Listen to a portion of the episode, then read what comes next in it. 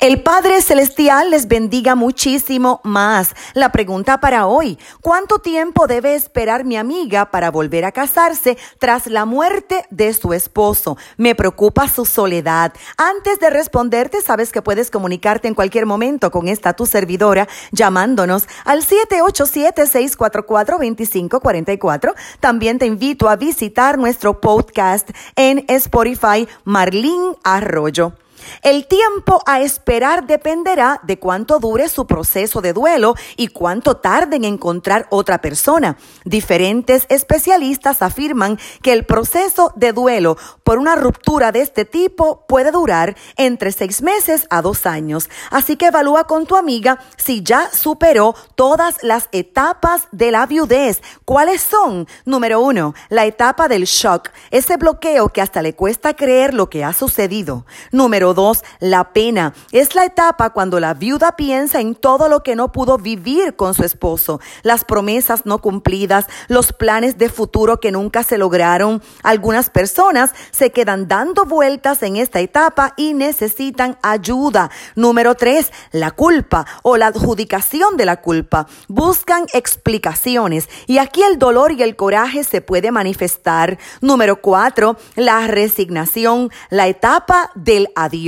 Aquí es cuando la viuda acepta que todo terminó y este paso no es nada fácil. A veces las emociones son contradictorias. Número 5. Luego viene la reconstrucción. Aquí los días buenos son más que los días malos. Se sienten con deseos de vivir, de cuidarse, de conocer gente. Cada persona es diferente. Luego viene la etapa 6, la resolución, donde ya el proceso de duelo termina y se recuerda el matrimonio, pero sin dolor.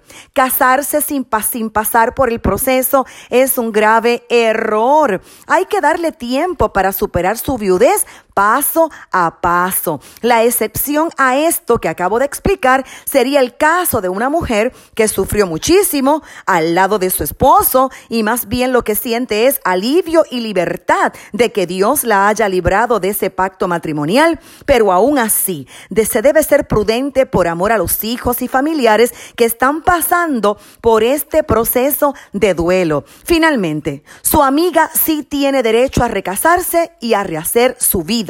Cita la primera carta a los Corintios capítulo 7 versos 8 al 9.